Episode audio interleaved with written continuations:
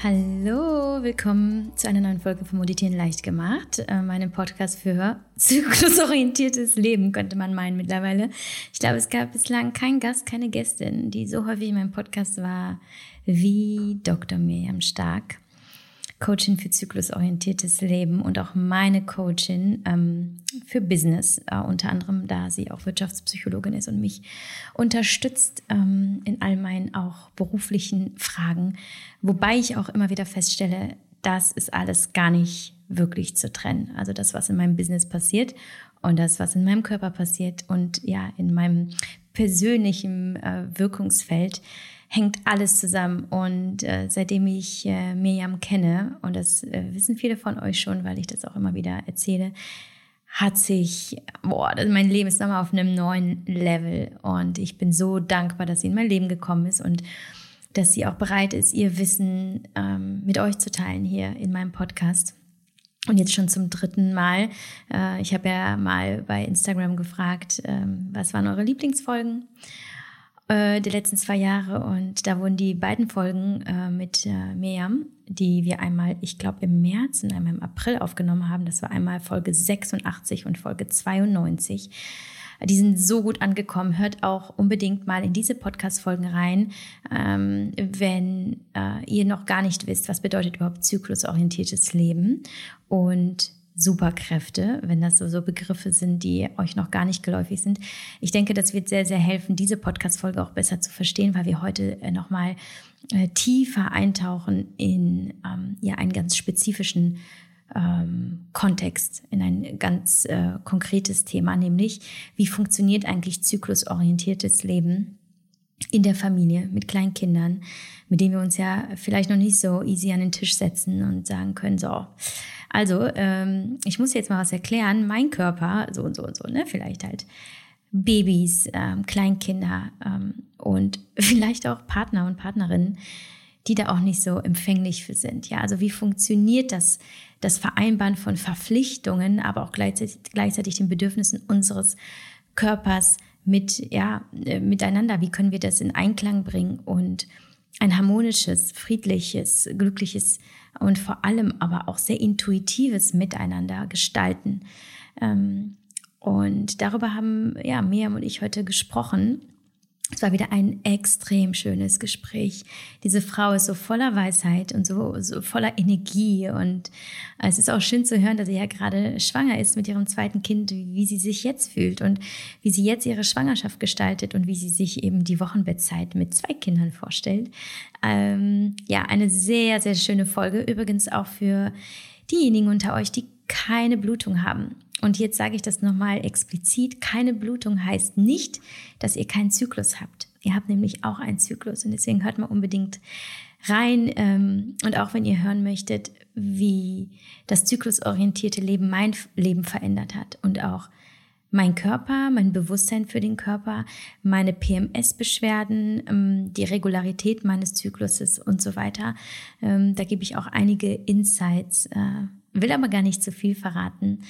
Denn äh, ja, ich, ich wünsche mir, dass du mit offenem Herzen diese Folge hörst und dich darauf einlässt, was äh, wir mit dir teilen. Und ich wünsche dir dabei jetzt ganz viel Freude.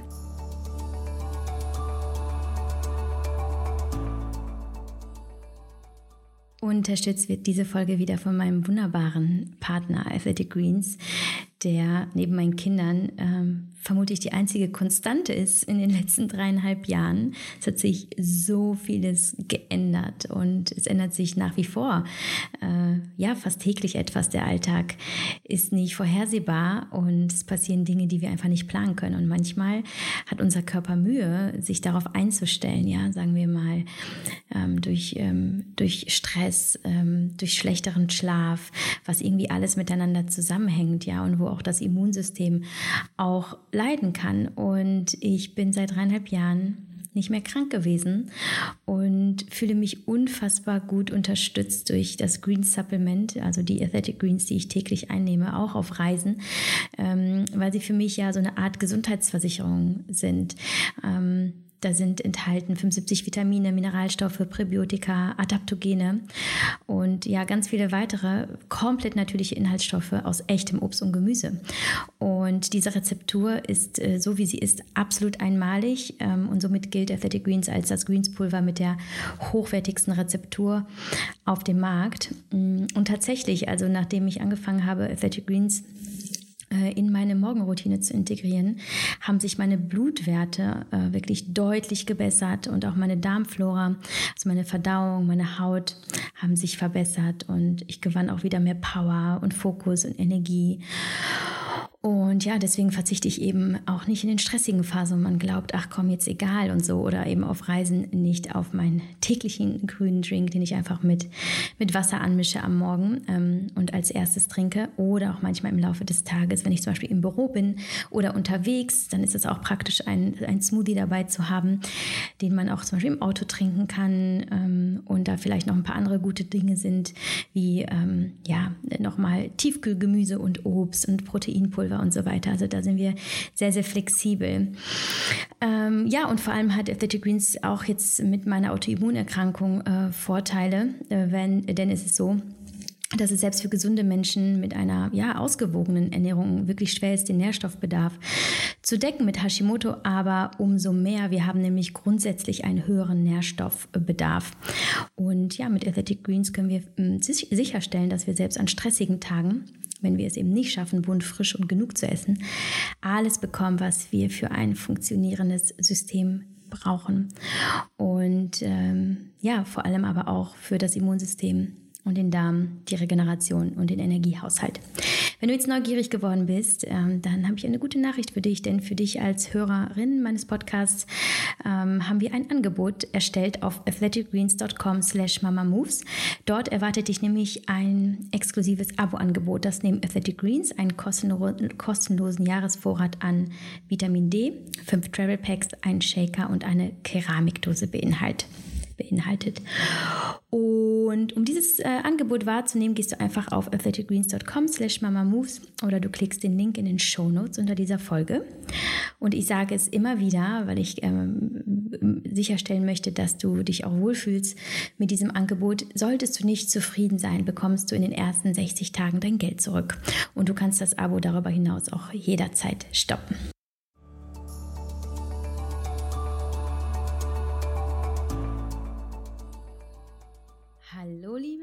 Miriam. Hast du eine Ahnung, warum du wieder bei mir im Podcast bist? Hallo, meine allerliebste Javi. Vielleicht, ähm, weil es so unfassbar viel Spaß macht, wenn wir uns über das Thema zyklusorientiertes Leben austauschen und weil das Thema an sich einfach großartig ist. Hm? Ja, das ist, ist, auf der einen Seite auf jeden Fall. Ähm, du weißt, ich liebe den Austausch mit dir, äh, privat wie auch jetzt hier. Ähm, aber natürlich auch, weil du hast es selber mitbekommen, ich habe neulich mal äh, gefragt, was waren eure Lieblings-Podcast-Folgen äh, der letzten zwei Jahre? Und ich weiß gar nicht, wie oft du und äh, dein Thema genannt wurden. Und äh, immer wieder, ne, hol doch mal die Miriam wieder rein, zyklusorientiert. Und es ist so krass in meinem, in meinem äh, Umfeld, in meinem äh, privaten Umfeld, wie viele Frauen einfach wirklich von dieser Podcast-Folge, die wir, wann war das, Mai oder so aufgenommen haben, gesagt haben, ey, das war so life-changing, ich lebe jetzt viel bewusster und auf einmal habe ich nicht mehr diese PMS-Probleme und so all sowas. Und ähm, da ist uns, ja, haben wir uns ja schon mal darüber unterhalten, uns ist ja bewusst geworden, welche Kraft einfach hinter, hinter diesem Thema, wenn man das denn für sich angeht, steckt und was das für ein Potenzial hat. Und ähm, ja, deswegen äh, setzen wir jetzt hier unsere äh, Talk, Talk, Talk-Reihe fort. Und ähm, ja, und gehen noch mal ein paar andere Aspekte durch, die ich persönlich auch sehr spannend finde. Und ich glaube, die, die sehr, sehr viele meiner äh, Hörerinnen betreffen. Ähm, und es sind äh, ne, die Themen Familie, Partnerschaft und Arbeitsumfeld. Also im Grunde genommen könnte man auch sagen Work-Life-Kontext. Also, denn wir stoßen ja immer wieder vor, vor das Problem, dass ja, in der Theorie klingt das ja alles super, aber das genau das will ich. Ähm, aber irgendwie in der Praxis kommt dann doch, bam, irgendwie der Alltag und andere Herausforderungen, die wir gerne irgendwie anders kompensieren und so, um das einfach zu überstehen. Ähm, daher will ich halt gerne von dir heute wissen, welche Tipps du für uns hast, wenn wir eben äh, Kinder haben, vielleicht auch einen Partner, der da nicht ganz offen für ist oder ähm, vielleicht wissen wir auch gar nicht, wie wir es kommunizieren sollen und was ist, wenn der, wenn der Chef da überhaupt gar keine Ahnung hat von, was wir, was wir mit, äh, mit unseren Zyklen da so durchmachen oder überhaupt nicht äh, bereit ist, darauf einzugehen und, und, und. und all diese Fragen werden wir heute klären. Ähm, zu Beginn aber, um erstmal hier anzukommen, zähl doch mal, wo bist du gerade? Wie geht's dir? In welchem, äh, an welchem Punkt stehst du in deinem Leben? Ähm, ja, wie können wir uns jetzt die Mirjam jetzt aktuell in diesem wunderschönen ähm, Juli vorstellen? Hm. Ja, also erstmal vielen Dank, dass ich nochmal hier sein darf und äh, ich freue mich riesig auf all diese Themen und die beantworten zu dürfen. Ich bin momentan ein bisschen kugelig, weil wir ähm, im Oktober unser zweites Kind erwarten und äh, ehrlich gesagt, ich habe das irgendwann letztens zu einer Freundin gesagt, ähm, das ist so, also ich war glaube ich, in meinem Leben noch nicht so glücklich wie gerade, äh, weil ganz vieles einfach, wofür ich gearbeitet habe oder wofür ich so ne, in mir auch an mir, mit mir gekämpft und gearbeitet habe, sich jetzt gerade so in äh, was total Schönes auflöst. Und ähm, das die Schwangerschaftshormone geben dann noch so ihren Rest dazu, glaube ich. Aber ähm, ich finde diesen Zustand mit zweieinhalbjähriger Tochter und kugeligem Bauch und meinem Mann, der jetzt gerade auch nochmal sein so beruflich äh, sich total frei macht und ähm, ja auch sehr unabhängig arbeitet und irgendwie unsere Beziehung, die nochmal einen ganz anderen Turn kriegt und mein Business, was so einfach vor sich hin wächst, friedlich und stetig.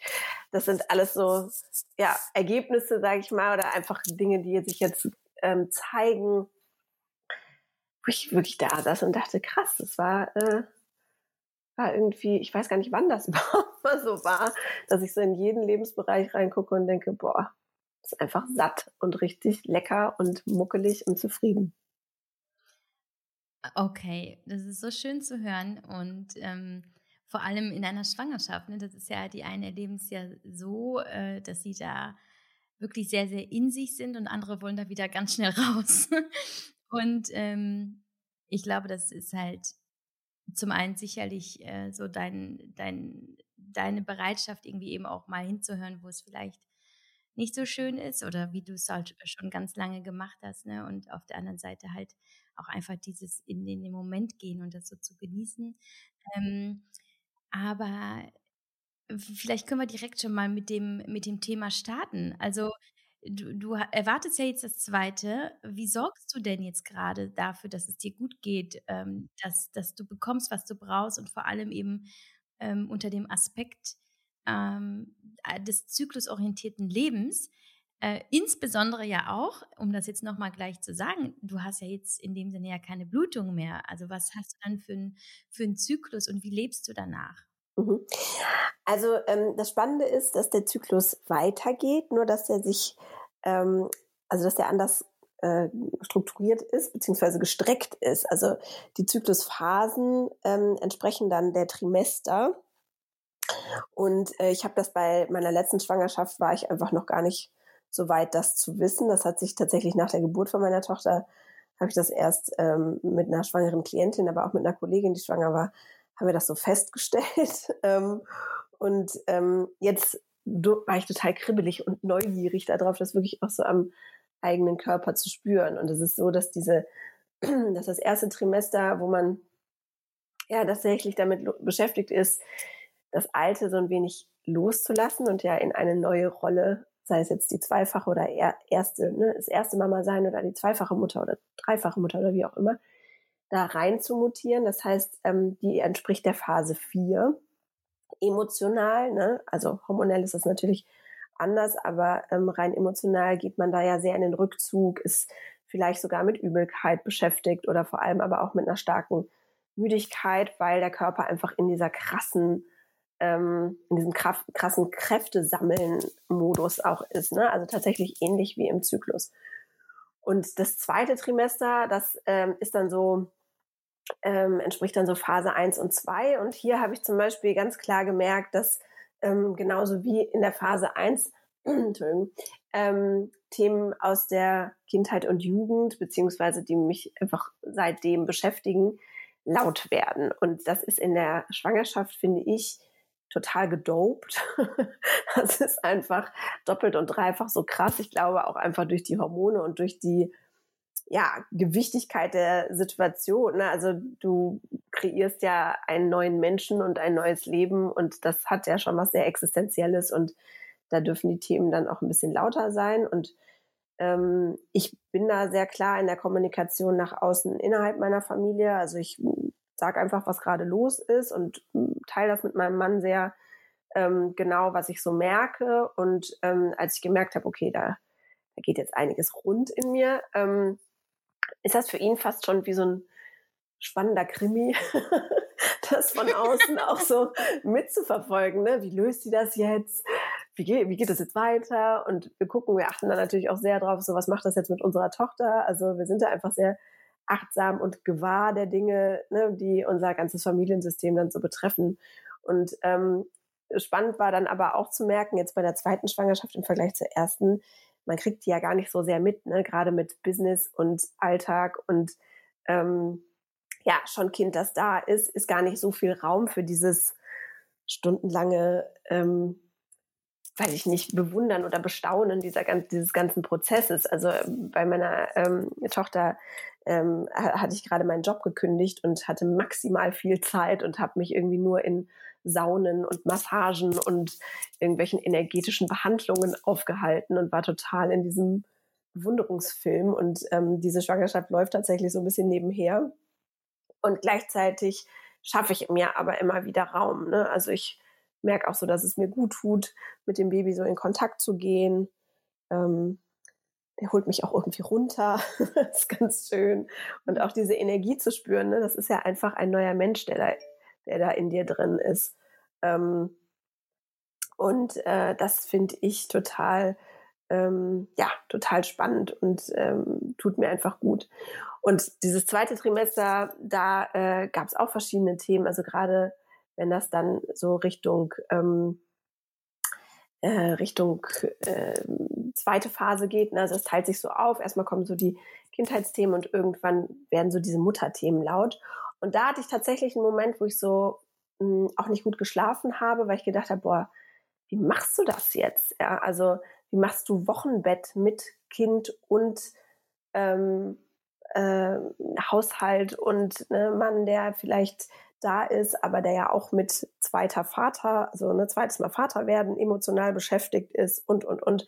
Und wie machst du das, dass du dir da maximal viel Raum nimmst? Weil ich habe bei meiner Tochter also bin ich sehr sehr schnell ähm, wieder so ins Machen und ins Außen gegangen und das hat mir nicht gut getan und aus der Lektion wollte ich definitiv lernen und ähm, dann habe ich mir ähm, ja erstmal selber überlegt, was ich denn brauche und ähm, bin dann ins, also was dieser Anteil in mir, dieses, ne, diese mütterliche, fürsorgliche Seite in mir, was die denn auch wirklich braucht, um Ruhe zu finden.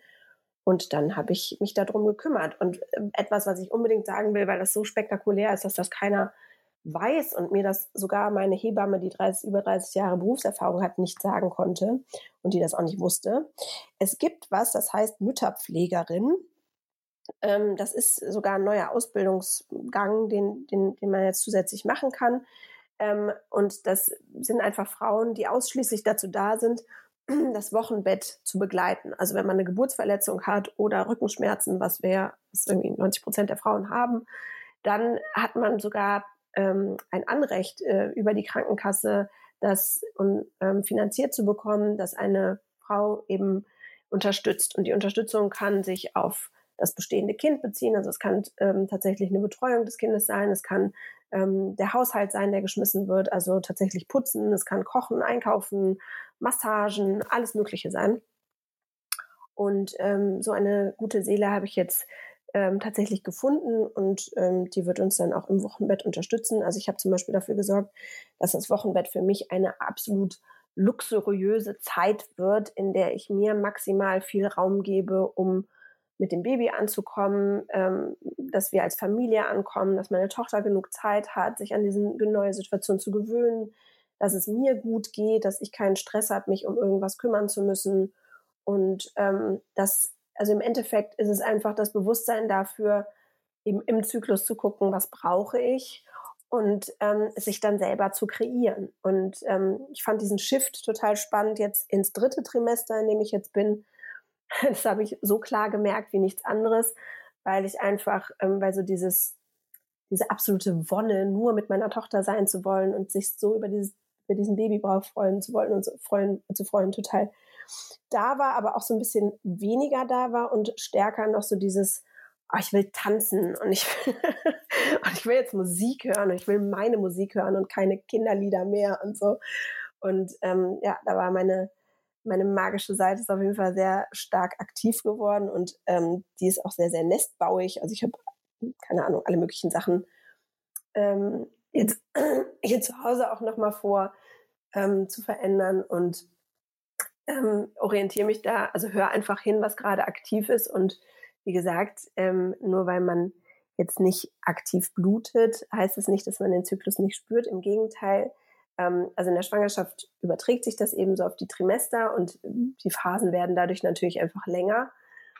Und ähm, äh, wenn man aber auch so mal seine Tage nicht hat, also sagen wir, die bleiben einfach mal aus oder man stillt, ja, in der Stillzeit ist es auch ähm, super spürbar, ähm, oder auch in der Perimenopause und Postmenopause hat man ein zyklisches Empfinden auf seelischer Ebene, weil das einfach eine konditionierte, eine konditionierte Abfolge von äh, emotionalen Zuständen ist. Und ähm, da darf man, also da ist das zyklusorientierte Leben einfach ein Wahnsinnstraining, auch für diese Zeiten, wo man eben durch die fehlende Blutung vielleicht so ein bisschen vermeintlich orientierungslos ist, ähm, trotzdem aber was an der Hand zu haben, weil wenn du weißt, wie sich deine Phase 1, 2 oder 3 oder 4 anfühlt, dann weißt du auch, wann du in welcher bist.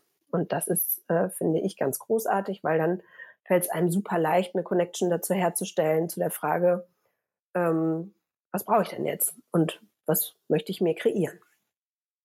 Hm. Ja, das ist insbesondere hast du mich jetzt total berührt mit dem, äh, was du sagst, dass du dir eben diese Zeit für, für dein Wochenbett nimmst. Ähm, und dann aber auch so schön gesagt hast, maximal luxuriös. Und ich glaube, also das ist so etwas, warum mich das so triggert, ist, weil ich das halt nicht wirklich, also weder in der ersten noch in der zweiten so wirklich gemacht habe.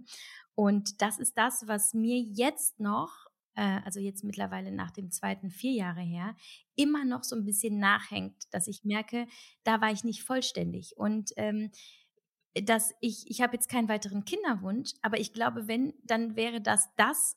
Ich habe schon immer wieder gesagt, würde ich jetzt noch ein drittes Kind bekommen, dann würde ich mir eine ganz andere Zeit einräumen nach der Schwangerschaft und mich vor allem damit selbst würdigen und mir diese Wertschätzung entgegenbringen, weil letztlich das, was wir, was ja auch in der Gesellschaft so ein bisschen vermittelt wird, so, ja klar, wir sind halt dafür da, Kinder zu kriegen. Also was ist das schon Besonderes? Das haben Millionen, Milliarden Menschen vor uns ja auch schon geschafft.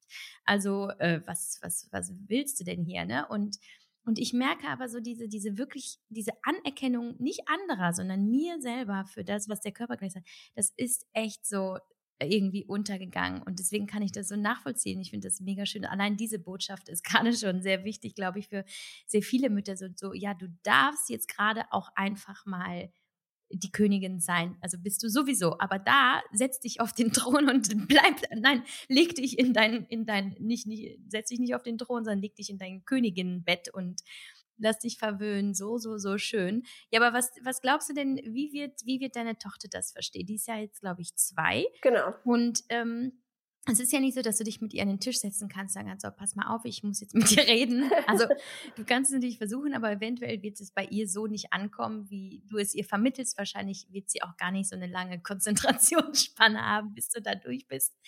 Ähm, also wie, wie arbeitest du mit ihr in Anführungsstrichen? Wie bereitest du sie darauf vor? Und du machst es jetzt zum ersten Mal, du weißt nicht, wie das passiert, du weißt nicht, wie das letztlich werden wird, aber was denkst du, wie, wie wird das laufen, so in eurer ersten Zeit? Was, wie schätzt du das ein? Also das Spannende ist ja, dass ähm, ich das ja äh, vor allem in den ersten zwölf Wochen vor ihr so ein bisschen geheim halten wollte, ähm, um sicher zu sein, dass auch alles gut ist und ihr es dann erst sagen wollte und sie aber in Woche acht oder neun irgendwann vor mir im Bett saß und ähm, auf meinen Bauch gezeigt hat und gesagt hat, Baby. und ich habe noch versucht, das irgendwo anders hin zu, zu lenken und gesagt, hier, die Nachbarin ist ja schwanger oder ähm, du meinst bestimmt deine Puppen oder so und sie immer noch, nein, Mama, da, Baby im Bauch. Und das heißt also, sie hat irgendwie, die ist sehr, sehr feinfühlig und die hat schon gespürt, dass da jemand anders kommt und konnte das anscheinend auch einfach so benennen. Ich fand es total Wahnsinn. krass. Ich war auch ähm, in dem Moment knallhart überfordert. da war ja so, so was mache ich jetzt? Dann habe ich auch einfach gesagt, du hast vollkommen recht, ja, da ist ein Baby drin und es wächst jetzt und ähm, sie, also ich lasse ihr einfach den Raum, den sie haben will. Ne? Also ich forciere das zum Beispiel überhaupt nicht, dass sie jetzt irgendwie Kontakt zum Bauch aufnimmt. Sie macht das tatsächlich von sich aus. Also irgendwie, wenn wir rumsitzen oder so, dann zieht sie mir manchmal das T-Shirt hoch oder will, dass ich ihr den Bauch zeige. Und manchmal sagt sie einfach Hallo Baby und gibt ihm ein Küsschen oder fängt an, irgendwie dem was zu erzählen. Und das sind aber immer so kurze Sequenzen und dann ist auch wieder gut. Und ähm, das ist einfach ihr Tempo, in dem sie sich damit auseinandersetzt, dass da jemand kommt. Sie ist seitdem ich schwanger bin natürlich total an mich rangerutscht, ne? weil die spürt natürlich auch, oh je, da kommt jemand, der ist nah, näher, noch näher gerade an der Mama dran. Ne? Und ähm, dann, also kenne ich auch von vielen Klientinnen oder auch Bekannten, dass die Kinder dann einfach wieder nicht mehr in ihren Bettchen schlafen, sondern häufiger ins Elternbett wieder zurückgekrabbelt kommen und so. Und dafür gebe ich ihr halt Raum, also damit sie eben nicht die Erfahrung macht, dass das jetzt was ist, wo sie von ihrer Position verdrängt wird. Ich glaube auch nicht, dass man dann anfangen muss, seine mütterliche Liebe zu teilen, sondern ich glaube, dass sie sich einfach vermehrt und dass man eben genug Liebe hat, um die auf alle Kinder aufzuteilen, die man so bekommt. Und ähm, ich bin da sehr äh, situativ bei ihr. Ne? Ich gucke halt einfach, ähm, für den Moment immer, was sie braucht. Also ich habe jetzt auch gemerkt, dass sie war zwischendurch mal vier Tage im Kindergarten und dann haben wir aber gemerkt, so mit der Schwangerschaft und dass sie das doch beschäftigt, das wurde einfach zu viel und das sehe ich dann daran, dass sie gestresster ist oder weniger Frustrationstoleranz hat.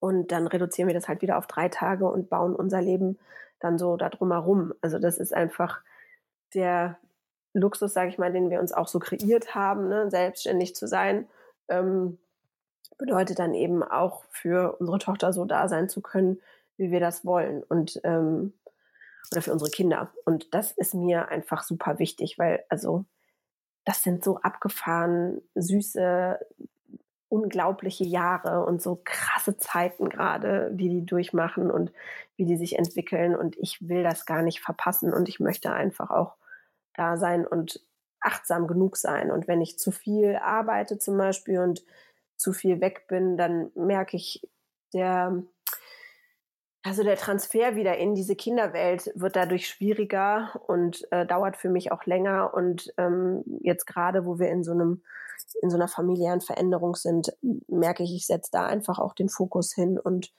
dann ähm, gucke ich einfach, wie viel Arbeit geht und balanciere mir das so aus.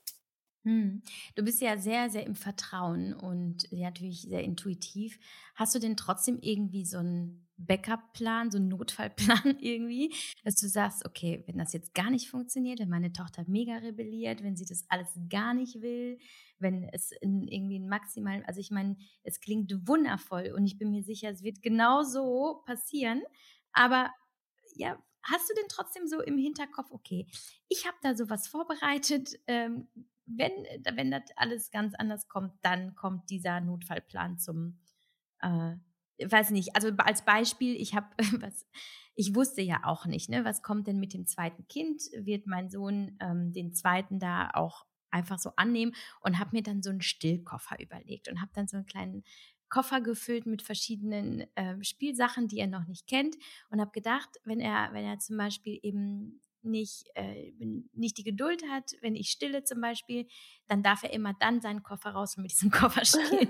ich sage dir, das, das hätte ich mir auch sparen können. Also ich meine, es hat mir in dem Moment in der Super. Schwangerschaft irgendwie Ruhe gegeben, aber ich habe dann, was ist, was dann passiert ist, ist halt einfach genau das Gegenteil. Ich habe ihn einfach immer überall mit hin und also eingebunden. Der durfte beim Stillen dabei sein. Ich habe ihm einfach immer das Gefühl gegeben, er ist halt Teil dessen und dieser Koffer hat ihn also wirklich null, in null interessiert. und Und deswegen, so als Beispiel, hast du auch sowas dir überlegt? Nee, also tatsächlich, ähm, ne, wie gesagt, meine Angst bezog sich so auf, auf das Wochenbett und äh, ach so, ähm, eine, eine Maßnahme fürs Wochenbett ist übrigens äh, die Erweiterung von Bettgröße von 1,80 auf 2,20. Ne? Oh, Traum. ja, das, ich habe gedacht, so, nee, vier Menschen in einem Bett, äh, egal wie klein die sind, ist mir wurscht. Das mache ich nicht auf 1,80. Ähm, genau, also und das ist so das Symbol dafür. Ne? Ich, ich möchte, dass wir zusammen sind und ich, ähm, wenn es dann die Momente gibt, wo ich sage, so ich möchte jetzt mal hier nur mit dem Baby alleine sein, dann weiß ich, dann ist mein Mann da, dann ist eben diese Mütterpflegerin da, dann könnte ich, wenn ich da Lust drauf hätte, auch meine Eltern involvieren, aber ich finde, damit darf da irgendwie zum richtigen Zeitpunkt gewartet werden. Ähm, und so was meine Tochter betrifft, ähm, bin ich, also ich bin tatsächlich sehr im Vertrauen und eben in so einem situativ genauen Blick.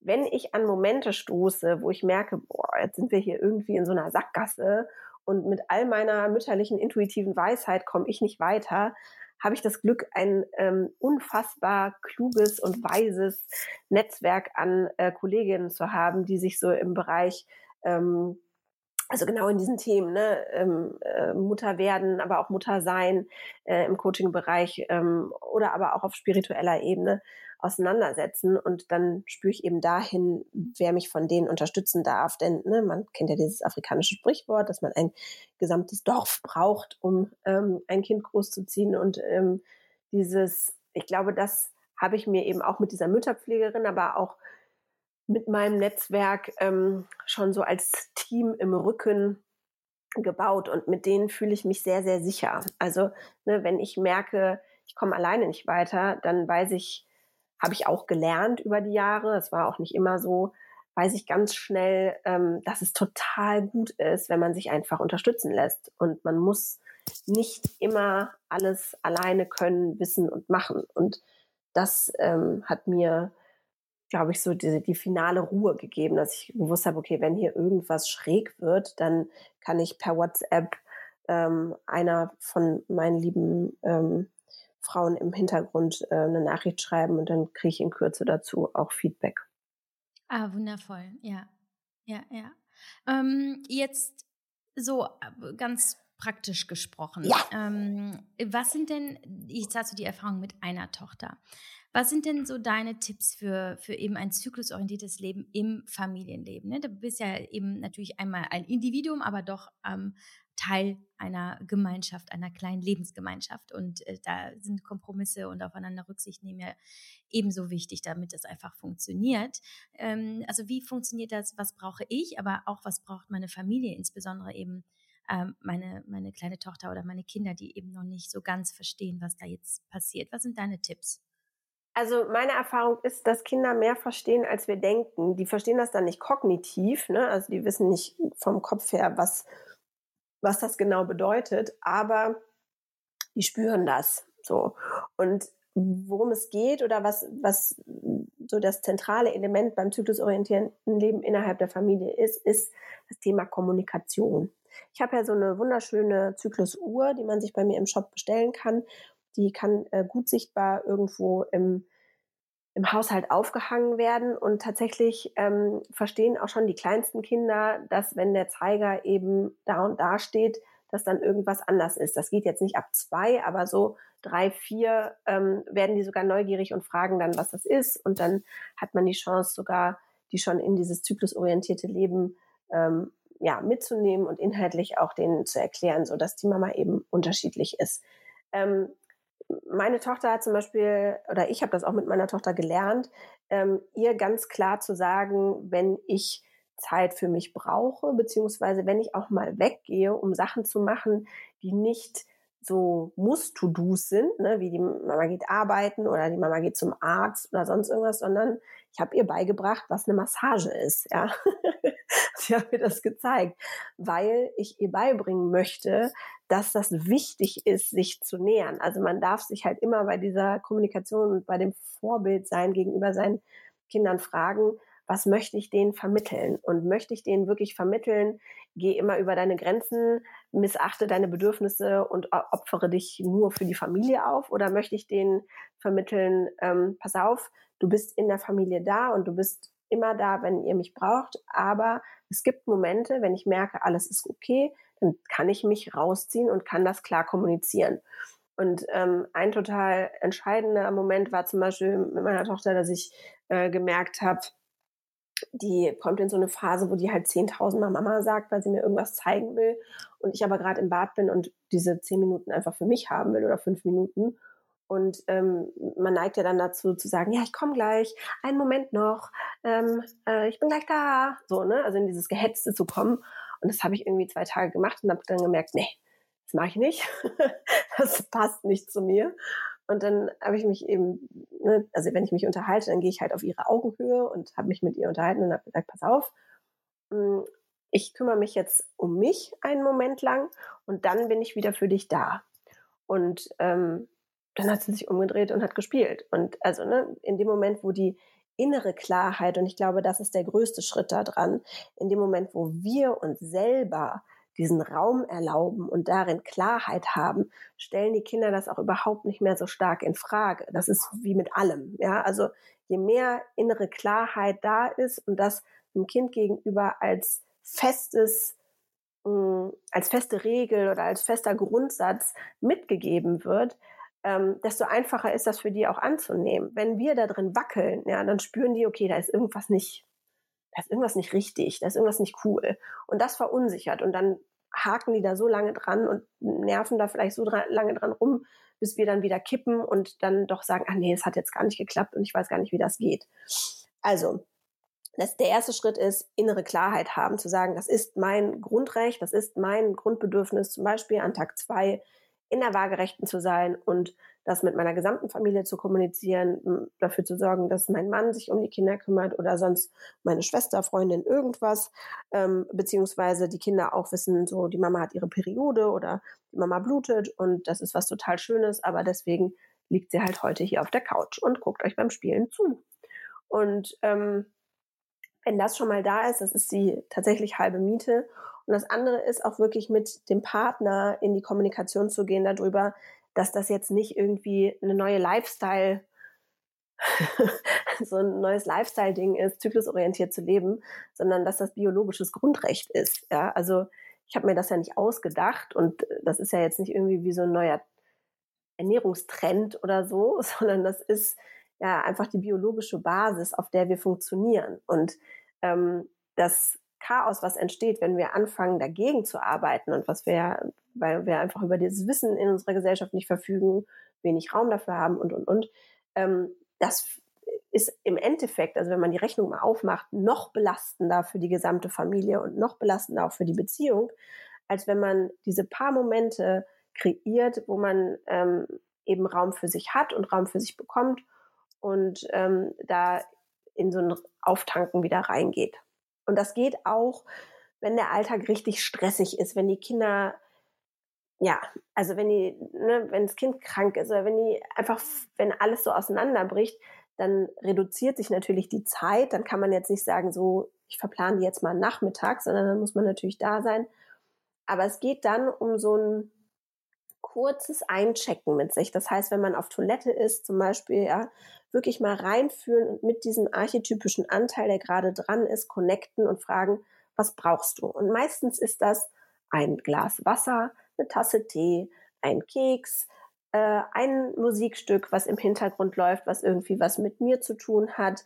Ähm, ich möchte mich hinlegen ähm, und also ne, in die Waagerechte gehen. Und all das geht ja auch mit kranken oder knöttrigen Kind, dass man dann eher sagt, so, wir lesen jetzt ein Buch und machen irgendwas Ruhiges. Also das Mitgestalten und sich nicht eben in den Situationen so maximal aufopfern, sondern das mit sich verankert bleiben, ist da so der Schlüssel, um sich auch durch schwierige Situationen zu manövrieren. Ähm, das klingt äh, ganz einfach und vor allem, äh, du, du brichst es ja im Grunde genommen runter auf, priorisiere das einfach. Ne? Nimm nicht alles andere, was sonst so passiert, in, in dein Leben oder in diesen ganz, äh, in diese ganz sensible Zeit mit rein.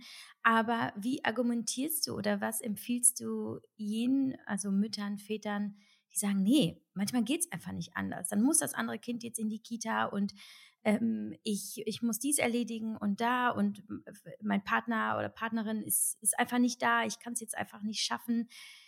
Ähm, wie, was sagst du denen, die dann ja, sich fragen, wie kann ich überhaupt liebevoll zu mir sein, wenn eben akuter Stress herrscht? Was steht denen eigentlich im Wege? Mhm. Also das eine ist, wie gesagt, die eben erwähnte innere Erlaubnis und häufig gibt es da in dieser Rolle, die wir als Mutter annehmen, gibt es irgendeine Art von Konflikt, wo das fast in sowas also fast so einen selbstbestrafenden Modus kriegt. Ja, das kann, das können Themen sein, die mit der Geburt zu tun haben. Das können aber verschleppte Themen sein aus, aus der Beziehung zur eigenen Mutter. Das kann total vielschichtig sein, warum wir uns diese, diese Welt ne, und dieses, diesen Lebensabschnitt, ähm, der ja so intensiv ist, als wenn die Kinder noch so klein sind, warum wir uns den äh, so kreieren und so äh, gestalten, wie wir, wie wir das tun. Denn auch mit Kindern sind wir ja nicht fremdbestimmt. Ne? So, wir, wir haben ja immer noch die Zügel unseres Lebens in der Hand, auch wenn sich das manchmal so anfühlt. Wenn wir stillen, sind wir das zu einem gewissen Grad. Ne? Und wenn die Kinder wirklich Baby-Baby sind, sind wir das bis zu einem gewissen Grad. Aber ähm, alles andere können wir uns halt überlegen, wie wir es gerne haben wollen und dann in so einem Mini-Tänzchen mit den Kindern austarieren, wo die wo der, wo der Kompromiss gegebenenfalls liegt. Aber ähm, die Haltung und das, das, wie möchte ich es haben, das darf erstmal aus einem selber heraus entstehen. Und meistens sind diese Menschen, die sagen, nee, geht alles nicht, weiß gar nicht, wie das sein soll, bin voll im Stress, halt schon so sehr in dieser Mühle drin, dass sie gar nicht mehr, also dass, sie, dass man sie einfach daran erinnern darf, dass sie Herrin ihres eigenen Lebens sind und dass sie sich das kreieren dürfen und bauen dürfen und basteln dürfen, genauso wie sie es wollen. Und das allein dieser Gedanke und allein dieses Umdenken dabei öffnet schon mal Türen, die vorher nicht gesehen wurden. Hm. Okay. Ähm, und jetzt mal anders gedacht, jetzt auch für die, für die Partnerschaft ein bisschen weg vom ähm, von diesem Ich und das Kind und das gesamte, Gefüge, haben wir kein, auch meinetwegen, die Kinder sind gar nicht im Spiel oder sind gar keine Kinder im Spiel. In der Partnerschaft, wie kann ich denn meinen Partner oder meine Partnerin einbeziehen ähm, und wie, also klar, auch hier wird es eine Frage der Kommunikation sein, ähm, aber es ist ja doch immer wieder so, dass wir feststellen, ja, aber wir wollen das und wir versuchen das, aber ähm, mein Partner, meine Partnerin sind einfach nicht offen dafür oder wollen das nicht sehen und ich fühle mich damit ganz alleine. Vielleicht kannst du mal erzählen, was du denkst, was, was da helfen könnte.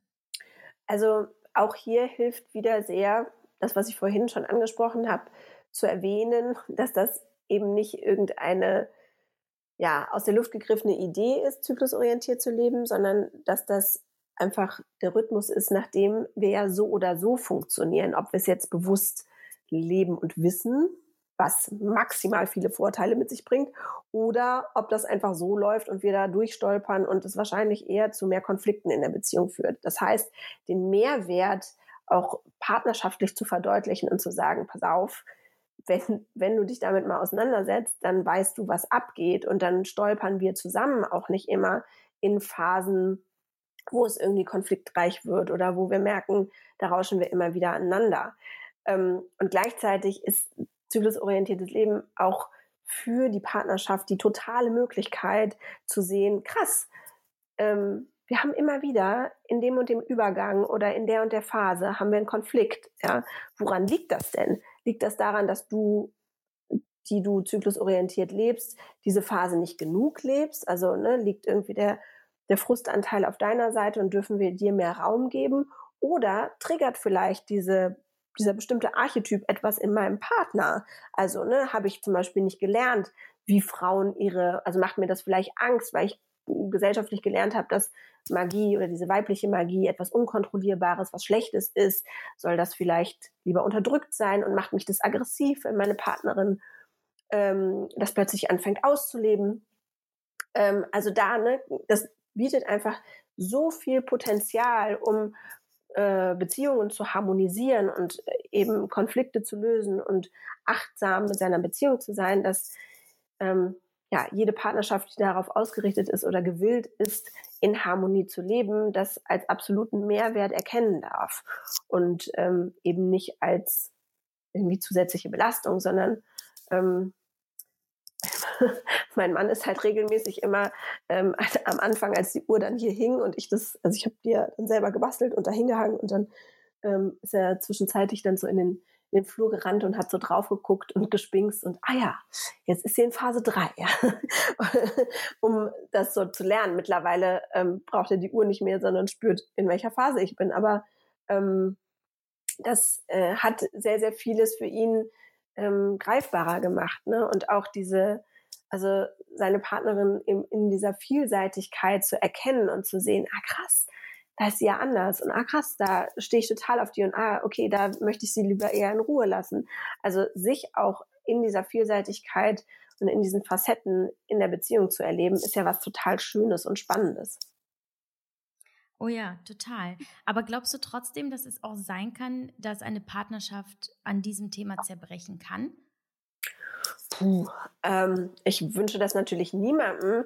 Die Frage ist natürlich, die man sich stellen darf, wie gut ist dieser Partner zu mir, der sich nicht dafür interessiert oder der ähm, so vehement dagegen angeht, sich für mein, also meinen biologischen Grundrhythmus zu interessieren und für mein vollständiges Sein. Ne? Also da steckt ja auch irgendwas dahinter, irgendeine Blockade dahinter, zu sagen, ich nehme dich als als äh, Mensch mit Gebärmutter in deiner vollen Gänze an, ähm, sondern ich möchte nur den und den Ausschnitt, ich möchte nur, dass du den und den Ausschnitt lebst und der Rest interessiert mich nicht.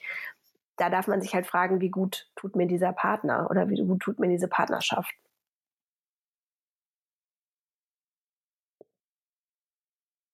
Gehen wir jetzt mal raus aus der Familie, ähm, die ja eigentlich ein Part ist, beziehungsweise der größte Part, aber wir haben ja natürlich auch unsere anderen Verpflichtungen wie Job eben. Und das können wir dann ja eben auch gar nicht äh, trennen von uns und unseren Bedürfnissen, unserem Körper, ähm, müssen wir auch irgendwie integrieren. Also äh, ebenso im Job gelten da die gleichen, ich sag mal, Routinen, Regeln, Rituale, was man so für sich festlegt.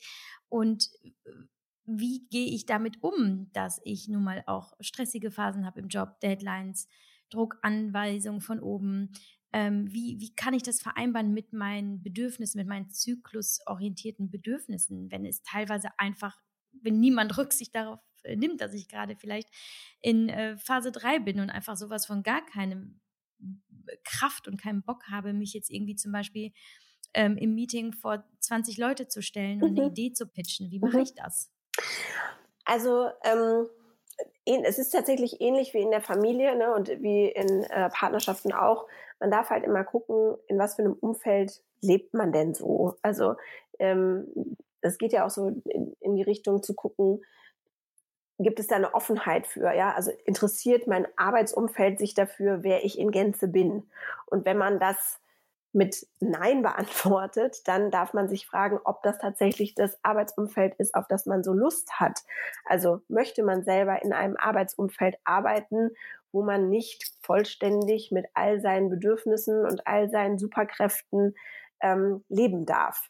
Das Zweite ist, dass häufig im zyklusorientierten Arbeiten so der ähm, Glaubenssatz vorherrschend ist oder dass auch ähm, merke ich so in, unter Kolleginnen, die sich so in dem Bereich zyklusorientiertes Leben beschäftigen, so ein bisschen in die Richtung proklamiert wird, dass man seinen Zyklus, dass man seine Termine zyklusorientiert planen müsse. Und da bin ich eine große Verfechterin von, also dagegen. Ich möchte nicht, dass man seinen Zyklus zwingt, in irgendeinem Rhythmus existieren zu müssen, ähm, damit Termine stattfinden können, weil wir dann wieder ein Korsett erstellen, in das wir uns reinpressen, sondern was viel wichtiger ist, ist zu wissen, was geht eben und auf was für eine Art und Weise gehen die Dinge. Also, wenn ich zum Beispiel weiß, ich habe in Phase 3 einen Pitch vor 20 Leuten und das ist eigentlich was, was ich viel lieber in Phase 2 mache, aber jetzt ist halt Phase 3, was mache ich dann? Und zwar kann ich mich einfach genauso mit dieser, mit diesem magischen Anteil verbinden und es eben auf eine magische Art und Weise machen. Das bedeutet aber, dass ich meine gewohnten Ansprüche nach Perfektion, nach der und der Außenwirkung, nach der und der kognitiven Struktur ein bisschen über Bord werfe und mich wirklich krass mit mir intuitiv verankere. Der Witz ist, nach außen hin merkt das niemand. Im Gegenteil, es wirkt sogar noch authentischer und greifbarer, weil man eben nicht versucht, irgendwas zu sein, was man in dem Moment nicht ist, sondern man verbindet sich mit dem, was man ist und wer man ist und ähm, kann die Inhalte wahrscheinlich noch besser und magischer und inspirierender vermitteln, als wenn man jetzt versucht hätte, besonders strukturiert und besonders akkurat durch diesen Pitch zu gehen. Ähm, und genauso geht das auch in Phase 4. Also ne, ich ähm, finde immer äh, Menschen, die menstruieren, die müssen jetzt nicht sieben Tage äh, oder die fünf Tage, ähm, die sie menstruieren, in der Waagerechten verbringen, um Gottes Willen. Also dieser Tag zwei, der darf schon sehr physisch reduziert passieren und gerne eben auch mal einen halben Tag liegend. Aber ansonsten kann man alles andere auch machen, nur eben in Verbindung mit dem, was gerade dran ist. Das heißt, komplett aus der Intuition heraus, als dass man jetzt weiß, okay, ich weiß nicht, ich habe ein neues Lernfeld und da muss ich mich jetzt in 300 Studien einlesen. Das ist dann einfach nicht dran. Das ist, also das Tolle daran ist aber, das geht ja wenige Tage später. Und ich sage immer, es gibt keinen Job außer vielleicht ähm, die OP am offenen Herzen, also wenn es um das existenzielle Überleben von Menschen geht, wo Dinge so wichtig sind, dass sie nicht verschoben werden können. Und da kommt wieder so ein bisschen dieses, dieses Thema innere Erlaubnis rein, sich selber zu erlauben, seinen Körper und seine physischen Bedürfnisse höher zu priorisieren als die Arbeit. Und das ist eine Challenge so in unserer leistungsorientierten Gesellschaft. Definitiv. War für mich auch, also Kliententermine absagen, weil ich gemerkt habe, boah, bin ich nicht in meiner Kraft, kann ich gerade nicht. Das war herausfordernd und gleichzeitig mache ich das mittlerweile mit so einer Freude, weil das nicht nur inspirierend für die Außenwelt ist und auch fair meinem Gegenüber, sondern ähm, einfach genau das, was ich meinem Körper versprochen habe und ähm, das, was ich ja für mich auch tun möchte. Das heißt, also sich selber klar zu machen, wie essentiell wichtig das ist und was für eine was für eine Negativquittung wir auch erhalten, wenn wir über diese Bedürfnisse drüber laufen und dann eben abzuwägen, ist es das wert? Ja, also es gibt bestimmt mal Momente, wo die beruflich so essentiell wichtig sind, wo man denkt, so, boah, da muss jetzt, da muss jetzt trotzdem rein und ich will das, ne? Und genau dann darf man eben mit dem Anteil zusammen und den ich in die Ecke stellen und sagen, so, du hast jetzt mal Sendepause und ich baller jetzt hier durch, sondern ähm, mit diesem Anteil, der da gerade aktiv ist, zusammen zu sagen, okay, was brauchst du? Wie kriegen wir das hin? Und welche Superkraft habe ich, die ich dafür nutzen kann, diese Herausforderung jetzt zu managen? Hm. Ähm, damit sagst du ja so ein bisschen unterschwellig, äh, korrigiere mich, wenn ich da falsch liege, aber dass, wenn der Job mit dem Zyklus ja nicht vereinbar ist, aus irgendwelchen Grund, Gründen, weil wirklich ähm, da einfach niemand flexibel ist oder verständnisvoll genug ist, äh, auf unsere Bedürfnisse einzugehen, dass da durchaus die Entscheidung lauten könnte, dann ist es nicht der Job, der zu mir passt. Ich äh, darf mich jetzt umschauen, ob ich was finde, was was da eher ähm, meinem, äh, meinem, meinem Lebensstil und dem, wie ich leben möchte, entspricht. Ja, also ich betrachte ja ähm, das Arbeiten wirklich als Ausleben einer Berufung. Ne? Also für mich ist, und das hat auch eine ganze Weile gedauert, bis ich das gefunden oder kreiert, mir selber kreiert habe. Aber es geht und das ist vor allem wunderschön. Ähm, meiner Meinung nach sollte Arbeit etwas sein, was Energie vermehrt. Das heißt, dass du halt nicht nach dem Job nach Hause kommst und K.O. bist und nicht mehr kannst und fertig bist, sondern dass es ein Job ist, der, wenn du ihn getan hast, danach denkst, boah, geil, heute kann ich noch 300 Bäume ausreißen, weil mir hat das so gut getan. Und diese Art von Job, die so gut tut, ähm, da ist das praktisch ähm, immanent, also das gehört praktisch dazu, dass du deinen zyklischen Bedürfnissen nachgehen kannst, weil nur dann fühlt es sich eben so rund und gut an. Also für mich ist das eins, zyklusorientiert zu leben und seiner Berufung zu folgen, die einem gut tut und eben die Zykluskräfte ähm, beruflich einzusetzen und zu nutzen und zu gucken, welcher Anteil ähm, gerade was braucht. Ich finde diese, mh, hm, also es, es ist für mich nicht trennbar. In dem Moment, wo du einen Job hast, der von dir verlangt, dich selber in die Ecke zu stellen, nur um irgendwas abzuliefern, der sieht ja nicht dich, sondern der sieht ja nur irgendeine verdrehte, maschinelle Version deiner selbst. Und das ist die Frage, ob man, die Frage darf man sich definitiv dann stellen, ob man so seine Lebenszeit verbringen will. Ne? Weil wir, wir verbringen wahnsinnig viel Zeit unseres Lebens mit dem, was wir tun. Und ich finde die Frage, also der auch nachzugehen, ne? was ist meine Berufung und was ist meine Leidenschaft und wie schaffe ich das, einen Ort zu finden oder mir den selber zu kreieren, indem ich die in diese Welt bringen kann. Das ist ähm, eine wunderschöne Reise, auf der ich echt viele Frauen auch begleite, eben durch diese Kombination aus Entrepreneurship, Expertise und diesem Weiblichkeitsfokus oder Zyklusfokus.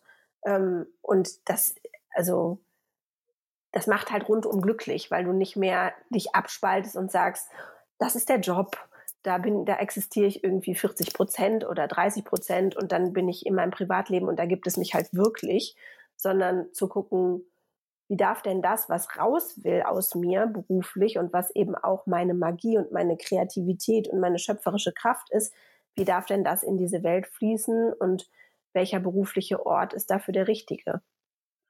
Ich finde auch ganz schön, was da, was du damit ja eigentlich sagst, ist, dass ähm, wir entscheiden können, ob wir eben passiv oder proaktiv leben und ob wir Schöpferinnen sind oder ähm, eigentlich eher Marionetten des Lebens. Und in dem Moment, wo wir uns eben entscheiden, so und so zu entscheiden und diesen und jenen Weg zu gehen und zu sagen, hey, das ist das, was ich möchte für mich und wenn das nicht funktioniert, dann muss ich das nicht akzeptieren. Ich kann auch einfach, einfach in Anführungsstrichen, nach Alternativen schauen und gucken, okay, wo kann ich dann hin? Und das Ding ist, wir haben ja, glaube ich, häufig so Angst davor, dass da nichts mehr ist, wenn wir da jetzt rausgehen, dann sind wir ja quasi leer und wir haben nichts mehr. Und das ist halt tatsächlich eine total irrationale Angst, weil es gibt unendlich viele Möglichkeiten. Das ist ja jedes Mal faszinierend, was nach so einer ähm, beendeten Partnerschaft passiert, ja, wo man dann wochenlang, monatelang trauert und denkt, ja, das war jetzt meine letzte Liebeserfahrung im Leben und ich werde ja sowieso in des Lebens nicht mehr froh. Und auf einmal kommt ein Mensch, der ist vielleicht sogar noch viel besser und du bist noch viel glücklicher. Und das ist ja genauso eigentlich mit mit allem anderen auch. Ne? Auch da einfach äh, ne, diese, diese Offenheit und das Vertrauen darauf, dass das war es anscheinend nicht. Denn wenn, wenn wir da selber in unserem Sein so limitiert sind und unseren Bedürfnissen, dann kann es nicht die richtige Lösung sein. Aber du würdest trotzdem empfehlen, ähm, auf, auf die Chefin, den Chefin, äh, den Chef, Chefin, so, mein Gott, dieses Gender ist auch mal manchmal auch ein Zungenbrecher, ähm, zuzugehen und tatsächlich ein offenes ehrliches Gespräch zu führen über den Zyklus und sagen, ich habe diese und jene ähm, Phasen und Bedürfnisse, ich erkläre dir das mal und ich kann das einbringen und da kann ich das eben nicht einbringen und so weiter. Also würdest du da tatsächlich dieses äh, Gespräch führen, einfach am Tisch und sagen, so. Das, das kommt, das kommt drauf an. Ich muss gerade noch eine kurze Sache zu, zu dem, äh, zu der letzten Frage sagen. Und zwar mhm. ist es, ist es so, dass, also also zum einen wir uns dann eben die Frage beantworten können, ne, möchte ich einen Job, einen Partner, eine Partnerin, was auch immer, die mich nicht so annimmt, wie ich bin und in Gänze sieht. Und gleichzeitig, gerade in Bezug auf die Arbeit, ist es aber auch ein absolutes sich entkoppeln von einem System, was ja niemandem dient. Ne? Also das ist jetzt mal unabhängig gesprochen auch von äh, Zyklus oder Nicht-Zyklus. Also auch Männer, die eben keinen, also nicht diesen Zyklus haben, von dem wir jetzt die ganze Zeit sprechen, sondern einen anderen, ähm, denen dient ja dieses Abackern und dieses krass leistungsorientierte, was gefordert wird, auch überhaupt nicht. Und ähm, sich davon loszumachen und zu sagen, so, wir machen das jetzt mal anders. Dafür gibt's ja in der New Work-Szene einen ganzen, ja, ganz, ganz viele kluge Menschen, die sich da Gedanken drüber machen, wie man eben dieses anders kreieren kann. Und durch dieses Loskoppeln befreien wir eben Energie und Schaffenskraft, die unterdrückt ist. Das heißt, es ist sogar eher ein Garant dafür, wenn du das loslässt, was dir nicht gut tut, dass da viel kommen wird von dem, was endlich raus will und endlich seinen Raum finden möchte. Entschuldigung, das musste ich noch. nee, aber dann, dann würde ich gleich nochmal an dieser Stelle ja. eingreifen, was du damit, ähm, vielleicht ist es das, was du, äh, ich sehe da vielleicht auch den, den, den, wie sagt man, die äh, Connection, die, ähm, die Brücke zu den Menschen, die auch einfach nicht menstruieren und trotzdem eben in Zyklen ja leben, oder? Also Männer menstruieren natürlich nicht, aber es gibt auch viele andere Menschen, die nicht menstruieren, auch die Frauen nicht, Postmenopause und so weiter. Ähm, wie, dann ist es im Grunde genommen einfach eher ein Beobachten, in welchen äh, ja, Lebensphasen geht es mir wie und wie ist es zyklisch zu sehen, oder? Ja, also wie gesagt, der, der, der ähm, Zyklus ist ja schon was, was man sich so vorstellen kann, was mit der, also wenn man äh, mit Gebärmutter geboren wird und ähm, den Zeitpunkt der Menarche erlebt, also die, die, die erste Blutung, ab diesem Moment wird man sozusagen auf die Schienen des, ähm, dieses Kreislaufs gesetzt. Also man durchläuft eben diese Phasen und ähm, solange sich das physisch zeigt, ist es sehr einfach, das sozusagen zu verstehen, wann man wo ist. Je mehr man das aber trainiert, das emotional zu spüren und als wirkliches, als Verfassungsmoment zu spüren und zu gucken, okay, was brauche ich jetzt, aber auch, boah, wie kann ich denn die Momente, wo es mir gut geht, noch vermehren? Und den Zyklus wirklich, also ne, wie fühle ich mich in welcher Phase, das wirklich kennt und versteht, das hilft dann für Zeiten, in denen der Zyklus mal ausbleibt aus verschiedenen Gründen, weil man ne, ähm, so durch Sport einen hohen Testosteron ähm, Level hat und dann eben der, der Zyklus ähm, einfach nicht stattfindet oder ähm, auch durch Stress oder durch andere Dinge, die Hormonproduktion so ein bisschen eingeschränkt ist, gibt es trotzdem das emotionale Erleben des Zyklus. Und genau das bereitet, also das Gewahrsein dafür bereitet dann eben auch für Zeiten vor, wie Stillzeit, Schwangerschaft oder aber auch Perimenopause. Das heißt die Zeit, wo die Zyklusphasen unterschiedlich lang sind und auch der Zyklus an sich nicht vollständig auftritt, sondern manchmal reicht die Östradiolproduktion nur für eine Abbruchsblutung. Das heißt, man erlebt so Phase 1 und 2 und dann kracht man aber wieder in Phase 4 und das zu wissen, wo bin ich denn gerade und wie fühlt sich das denn gerade an bei mir ähm, das hilft halt total durch dieses vermeintliche Chaos durch, wenn der Zyklus nicht mehr bilderbuchmäßig ähm, äh, äh, läuft. Und auch, das ist das absolut Spannende, finde ich so großartig, immer wenn ich mit Frauen rede, die Postmeno in ihrer Postmenopause sind, also die einfach keinen physischen Zyklus mehr haben, die spüren ihre Zyklusphasen auch. Das heißt, da ist auch nicht das Leben plötzlich linear und man ist nur noch in der alten und man ist nur noch weise und lässt nur noch los oder so, sondern ähm, das ist zwar so der Lebensfokus, ne? man hat einfach maximal viel Weisheit ähm, oder kann darüber verfügen, ähm, aber das Trainieren vorher oder das Kennenlernen seiner archetypischen Anteile und das Kennen seiner Phasen, das führt dazu, dass man in diesen Zeiten und vor allem auch Postmenopause genau weiß, ah, alles klar, jetzt bin ich hier, habe ich schön den Übergang wieder gemerkt, ah, jetzt bin ich in der zweiten, in der Phase 2 und so weiter. Also das wechselt genauso. Und wenn man jede Frau mal ähm, ja, Ü, das ist denn äh, 52, 53 fragt, ähm, so fühlst du dich jeden Tag gleich, würde jede Frau sagen, nein. Wahrscheinlich, ne? Also zumindest die, die so ein Gewahrsein, ein stärkeres Gewahrsein dafür haben. Wie, ähm, wie können wir das am besten tracken? Empfiehlst du dein Tagebuch, dass, dass du einfach jeden Tag mal so deine, deinen Gemütszustand aufschreibst? Oder ist es, gibt es eine App oder ist es, ähm, also wie kann ich, wie kann ich herausfinden, wie ich funktioniere, insbesondere oder was ich brauche, wie meine, wie meine Phasen sind, wenn ich keine ähm, Blutung habe? Mhm. Also ähm, auf meiner Homepage gibt es so ein, im Shop gibt es so ein Booklet zu kaufen, wo die ganzen Inhalte zum Zyklus, aber auch eine ganze Menge Körperwissen ähm, zusammengeschrieben sind. Und da gibt es ein ganz schönes Tracking-Tool. Das ist sehr simpel. Das ist eigentlich nur so ein Rad mit ähm, 32 Spalten, in die man äh, jeden Tag ähm, den Tag mit einem Wort zusammenfassen darf am Abend. Und wenn man das mal so drei Zyklen lang ungefähr macht, dann ergibt sich da ein ganz klares Muster, in dem man sieht, wann fühle ich mich wie. Und das Spannende am zyklusorientierten Leben ist ja auch zu sehen, wo habe ich so meine Stolpermomente? Also wo geht es mir einfach regelmäßig nicht so gut?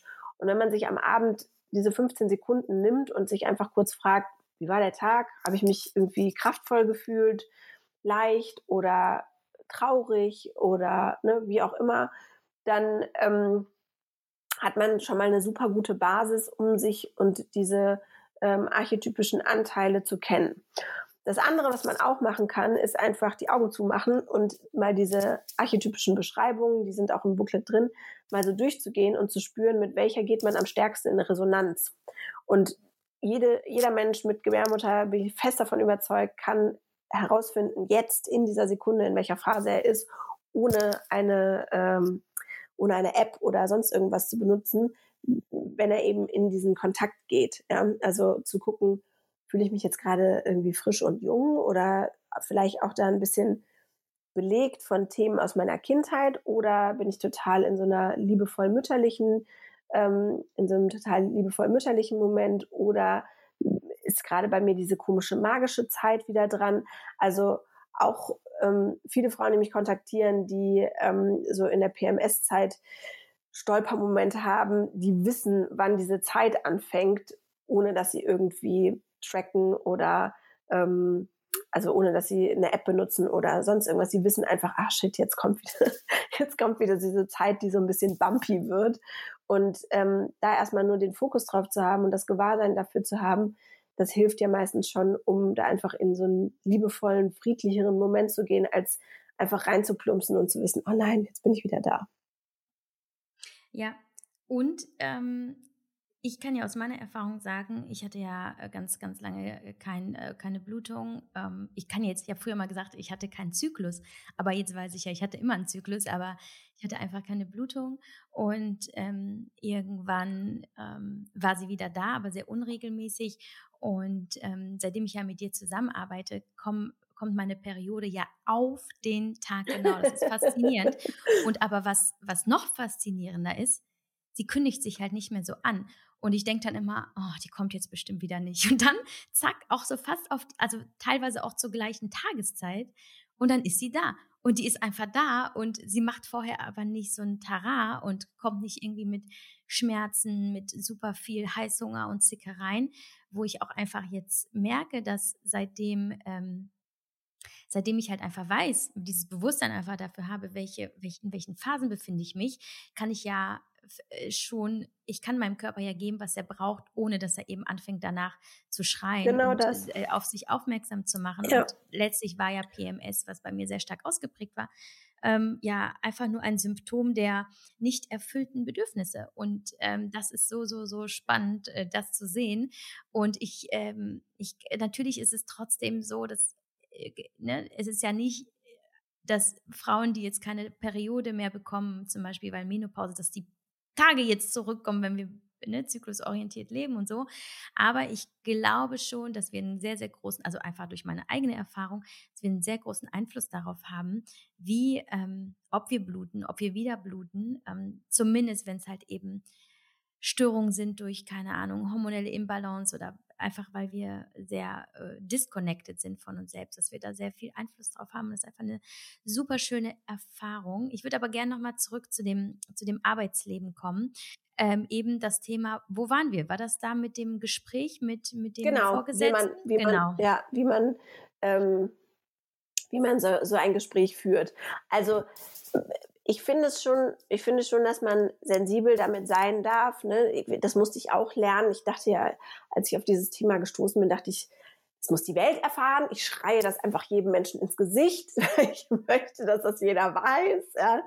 Und ähm, ich habe dann aber auch nach und nach gemerkt, dass ähm, das Thema Zyklus natürlich verknüpft ist mit dem Schoßraum. Und in diesem speichern wir so eine Menge Schmerz und Scham und allein durch die furchtbare Bezeichnung von Schamlippen, Schamhaare, ähm, Schambein, ja, äh, konditionieren wir uns ja da, da darin sprachlich schon zu sagen, hier, hier ist irgendwas schamvoll. Also ich äh, streiche das sehr, sehr gerne komplett aus, ähm, aus, dem, aus dem Sprachgebrauch und benenne es halt mit Vulvalippen und Vulvahaare und äh, von mir aus Venushügel oder wie auch immer man das Schambein dann nennen möchte. Aber ähm, auf jeden Fall, dass man da ähm, einen, diesen Raum eben von diesen ganzen Verletzungen, die gesellschaftlich noch zusätzlich passieren, versucht so ein bisschen zu befreien oder zumindest diese nicht zu verstärken.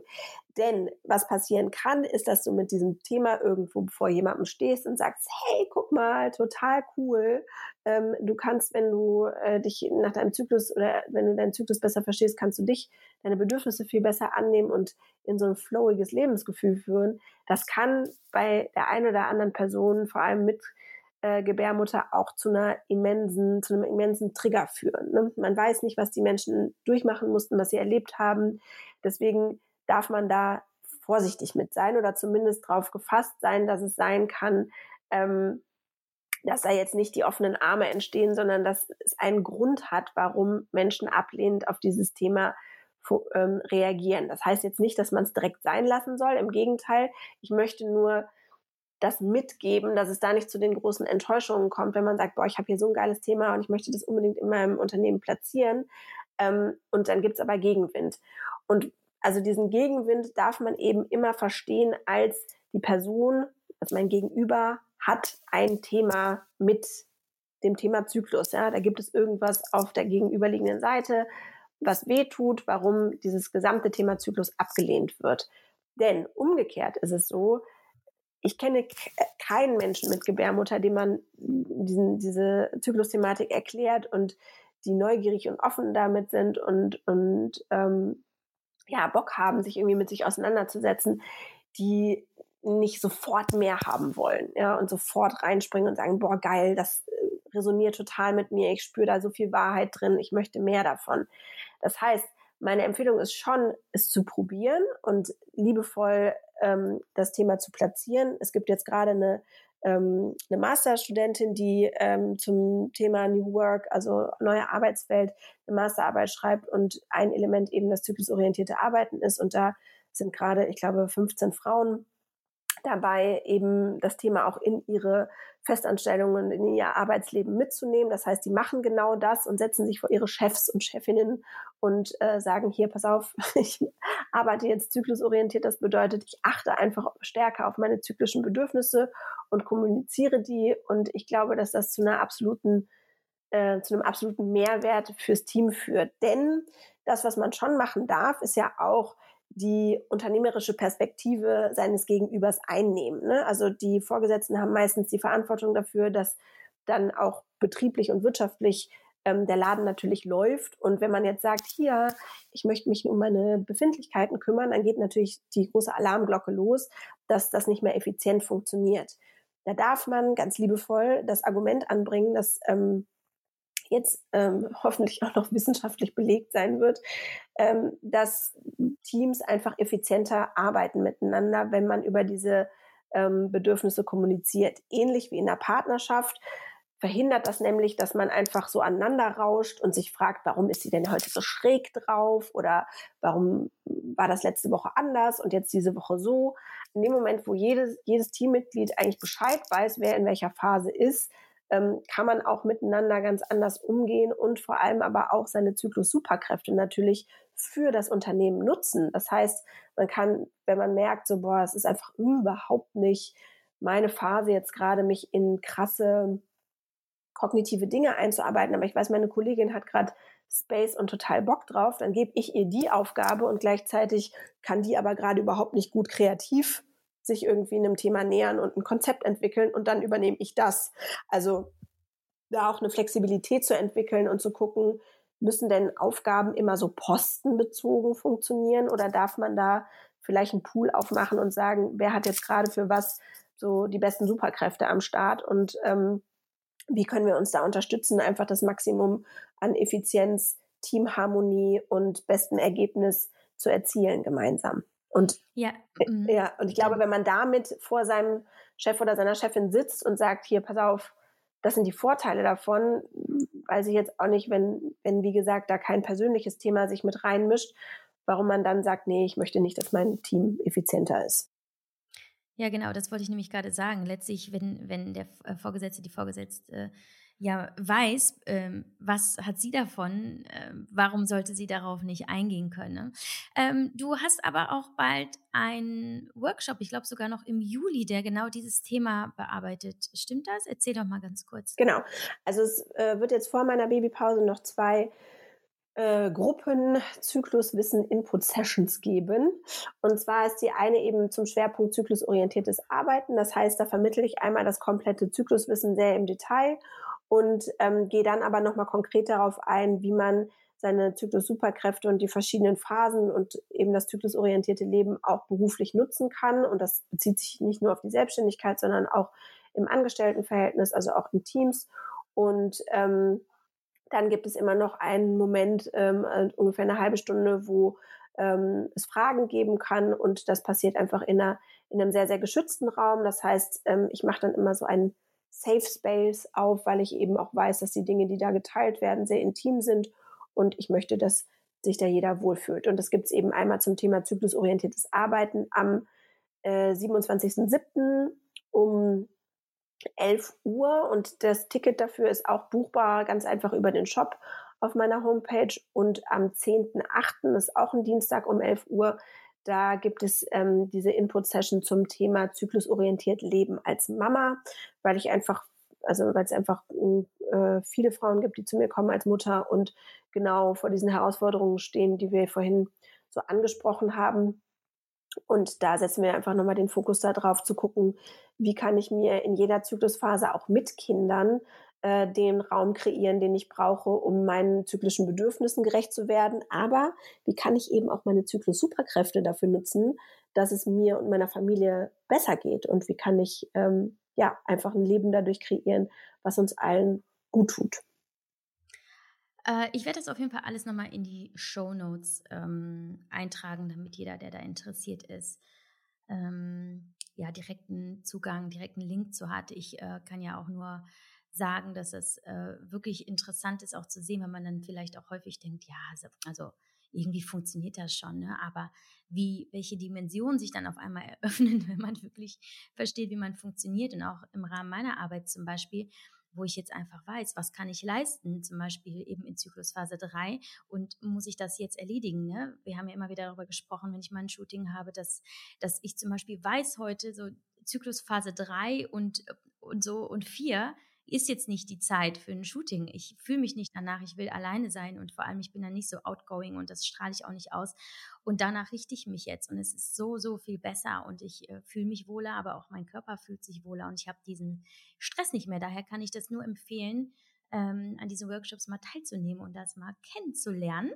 Und äh, ja, ich würde sagen, äh, liebe Miriam, wir sind jetzt am Ende unserer Zeit. Hast du noch irgendwas, was du, äh, was du gerne noch sagen, erzählen, äh, worauf du hinweisen möchtest? Liegt dir noch irgendwas auf dem Herzen? Ja, vielleicht noch eine Kleinigkeit. Ähm, und zwar, also mir ist ja dieses ganze Thema wirklich so in den Schoß gefallen, wort, wortwörtlich.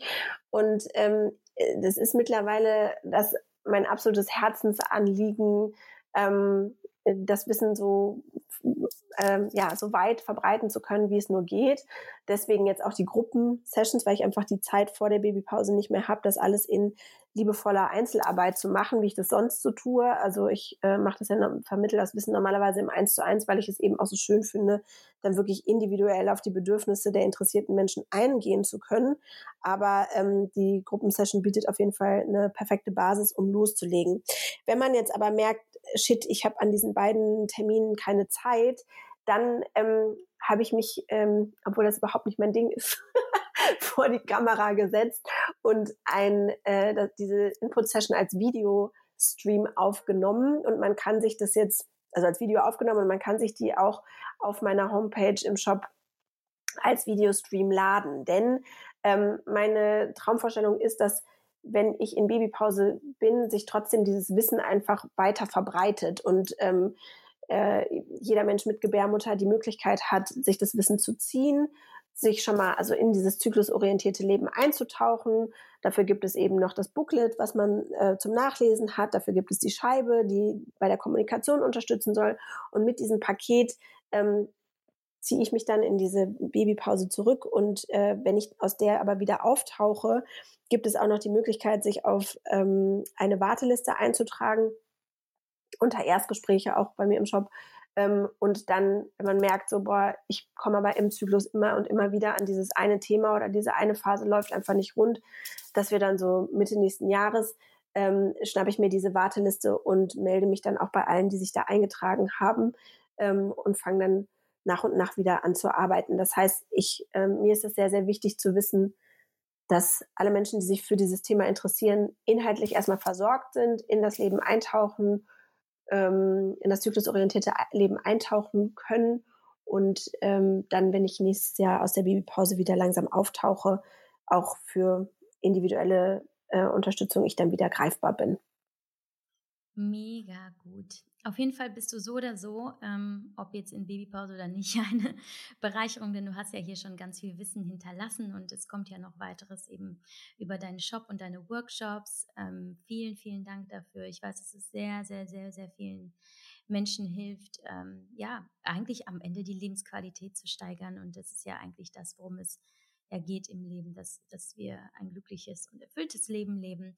Und dazu äh, gehört halt auch einfach die Annahme aller unserer Seiten und Gefühle und Bedürfnisse und auch der, äh, ja, vielleicht auch physisch schwächeren äh, Momente, die dann doch irgendwie ganz stark werden können, wenn man ihnen halt einfach erlaubt zu sein. Und das ist, glaube ich, das, was du, ähm, was du uns all, all, alle lehrst. Ähm, daher vielen Dank, meine Liebe. Sehr, sehr gerne. Danke, dass ich da sein durfte.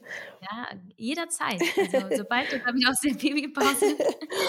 ich denke, wir haben nochmal Bedarf. Komm also wieder gerne. Und ansonsten wünschen wir dir ähm, ja nur das Beste für die bevorstehende Zeit und eine magische Zeit. Und äh, ich bin gespannt. Das wird eigentlich spannend sein. Jetzt kannst du beim nächsten Mal ja wirklich erzählen, wie es funktioniert mit dem zyklusorientierten Leben mit zwei Kindern Total. und im Wochenbett. Und ich möchte, dass du mir erzählst, wie luxuriös das dann war. Äh, das mache ich auf jeden Fall. Ich bin, ich bin auch sehr gespannt. Ich äh, hoffe nur das Beste und ich ja, freue mich aber auch darauf, berichten zu dürfen. Wundervoll. Alles klar. Als Liebe. Bis bald. Bis bald. Danke.